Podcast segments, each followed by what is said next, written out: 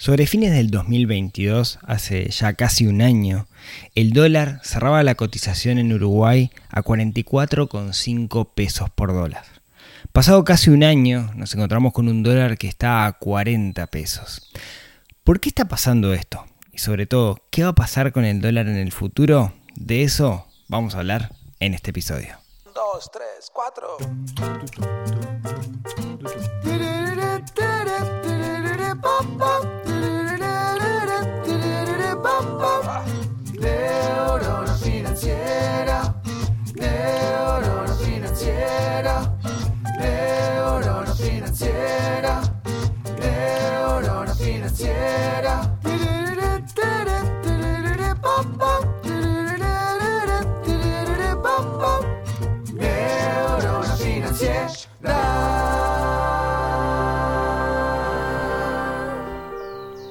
Muy buenos días, tardes, noches para todos. Bienvenidos a un nuevo episodio del podcast de Neurona Financiera. Mi nombre es Rodrigo Álvarez y como cada semana vamos a estar charlando de algún tema relacionado con, con dinero. Y hoy nos vamos a meter en un tema escabroso, si los hay, que es hablar de futurología. ¿Y por qué digo futurología? Porque vamos a intentar entender qué es lo que está pasando con el dólar en Uruguay en particular, pero me parece que es una información que puede ser relevante, no importa el país en el cual nosotros estemos, porque nos va a ayudar a pensar de una manera sistemática cómo funciona este sistema financiero y cuáles son las cosas que impactan en el tipo de cambio. Y sobre todo vamos a intentar tirar algunos atisbos de qué puede llegar a pasar en el futuro con esto de la cotización del dólar. Así que si les parece comentamos, pero antes, antes recuerden que se pueden suscribir en neuronafinanciera.com y todos los jueves les va a llegar un correo donde cuento algo para dejarlos pensando en cómo mejorar nuestra relación con el dinero. Muchas gracias a todos los que me mandaron respuestas sobre el mail de la semana pasada. Recién hoy terminé de contestarlas todas. Me encanta cuando me llega como mucho feedback y cuando planteo ejercicios además y me llegan las respuestas de los ejercicios. Para mí es un honor, honor enorme, honor enorme que la gente se abra y me cuente todo, me cuente cosas muy íntimas. Eh, siempre es un, placer y de nuevo es un honor enorme. Así que bueno, muchas gracias. Así que suscríbanse en neuronafinanciera.com si quieren ser parte de. Aclaro, tengo las ventanas abiertas, hace mucho calor y hay pájaros haciendo mucho ruido, así que si escuchan algún ruido agudo es un gorrión que tengo que se me pone acá cerca de la ventana y que le gusta cantar muy fuerte, que es chiquito pero tiene unos pulmones, el enano, terrible. Bueno, hablemos del dólar. Primero, eh, nosotros en Uruguay somos una economía muy influenciada por el dólar, a diferencia de la economía en otros países. Con esto quiero decir, las cosas caras las pensamos en dólares, las cosas importadas las pensamos en dólares. Pensamos que el dólar es la mejor moneda de refugio que existe. Y de hecho, hay rubros enteros que se manejan en dólares. Por ejemplo, el rubro de la construcción, el ganado, etcétera, son rubros que los precios, así tanto como los, los insumos como el precio de venta se mide en dólares. Y de hecho, una de las cosas que se puede hacer en Uruguay, que no en todos los países se puede, es tener una cuenta en ambas monedas. Puedo tener una cuenta en pesos y otra cuenta en dólares. Puedo sacar dólares de un cajero automático, etc. El dólar es muy importante para nosotros. Como decía al principio, en Uruguay el dólar viene en un franco descenso. Bajó casi un 10% desde el principio de año hasta hoy. ¿Por qué pasó esto? Bueno, lo primero que tenemos que entender es que estamos yendo en contra de lo que está pasando en todo el mundo. En todo el mundo el dólar tiende a subir su valor. La Fed, que es como una suerte de banco central de, Estados Unidos, para poder controlar la inflación, una de las cosas que está haciendo es aumentar las tasas. Algo muy parecido a lo que está haciendo el Banco Central acá, de hecho muchos países lo están haciendo. Aumentar las tasas, podríamos decir que es aumentar el valor del dinero, el precio del dinero, y lo que hace es encarecer el crédito al final del día. Entonces, hay menos dinero circulante en la calle porque las empresas o las organizaciones o los individuos piden menos préstamos, entonces eso enfría la economía, hay menos consumo y eso hace que baje la inflación por un tema de oferta-demanda. Hay menos demanda de comprar bienes, entonces esos bienes tienden a bajar de precio para poder ser vendidos. Estados Unidos viene con un aumento de tasas, están en el torno al 4% de las tasas, es un número altísimo para lo que suele ser Estados Unidos, a modo de poder controlar la inflación. Que la inflación tiene dos patas. Por un lado es todo el dinero que se inyectó en la economía de Estados Unidos producto de la pandemia para que se moviera. Y tiene otra pata que es la inflación producto de factores externos, como puede ser la guerra a Ucrania, etcétera. En resumen, Estados Unidos viene haciendo cosas para encarecer el dólar y eso se está viendo impactado en unos cuantos países. Por ejemplo, en Brasil, en lo que va del año, está un 8% más caro la cotización. Si, si hacemos la cantidad de reales por dólar, está un 8% más cara. En China ha aumentado un 15%, en Australia un 15%. ¿sí? O sea, hay un montón de países eh, Chile, si no me equivoco, Colombia también tuvo un aumento impresionante. Un montón de países están sufriendo de que el dólar sube. Cuando el dólar sube, además, en países que son grandes importadores, como es el caso de Uruguay, otra de las cosas que pasa es que aumentan los precios, porque de nuevo, muchos insumos se miden en dólares. Ahora, lo que dicen los industriales en Uruguay, los exportadores, es que en realidad Uruguay está viviendo una situación de atraso cambiario.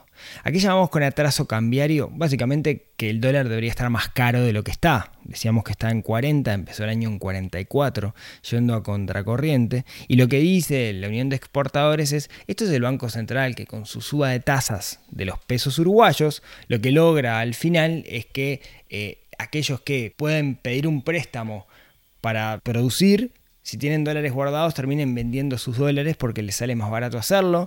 Entonces eh, se está inyectando mucho dólar en la economía y eso lo que produce, digamos, es que al haber muchos dólares en la economía, de nuevo aumenta la oferta, aumenta la oferta de dólares y eso hace que el valor del dólar tienda a bajar.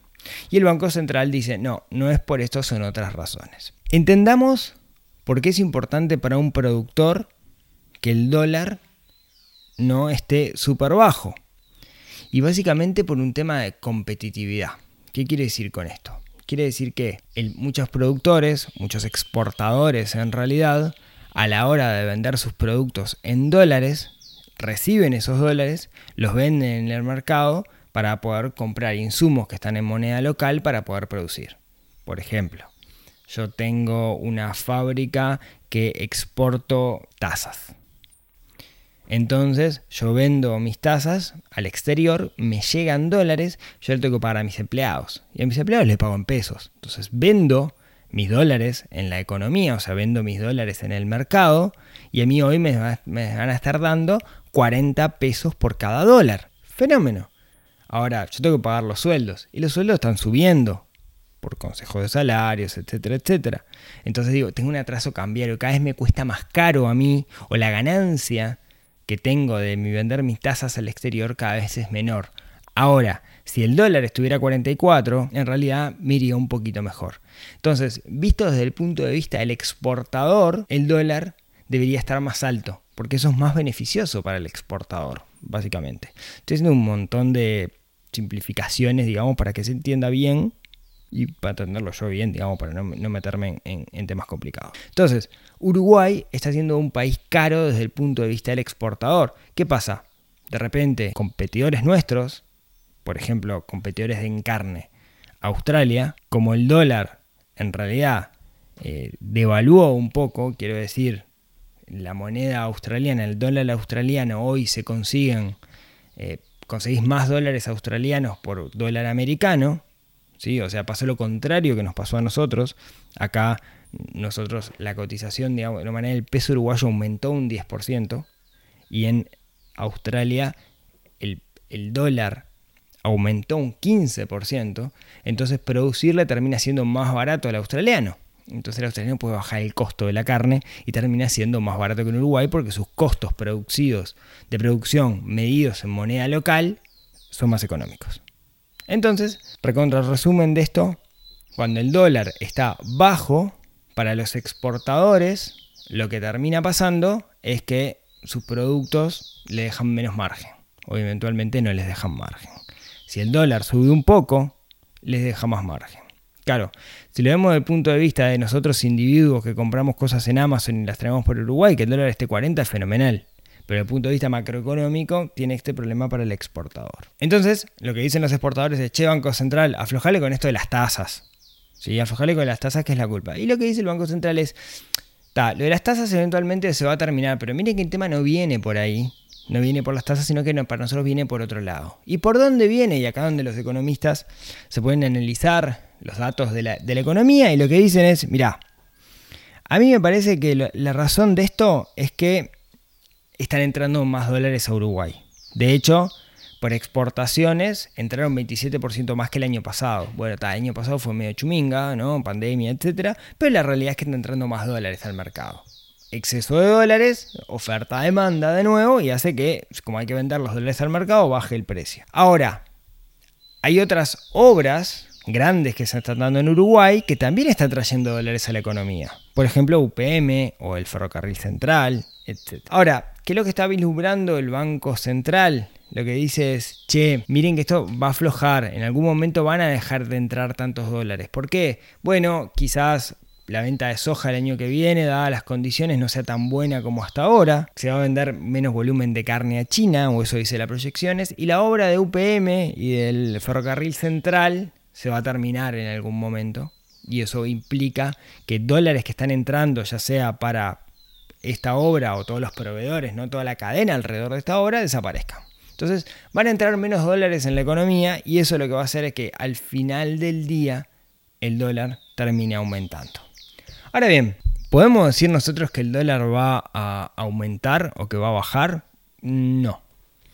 Lo cierto es que muchas instituciones y la gente más inteligente con respecto a esto, con respecto a la economía de nuestro país, necesita saber a qué valor va a estar el dólar a fin de año para hacer un montón de proyecciones.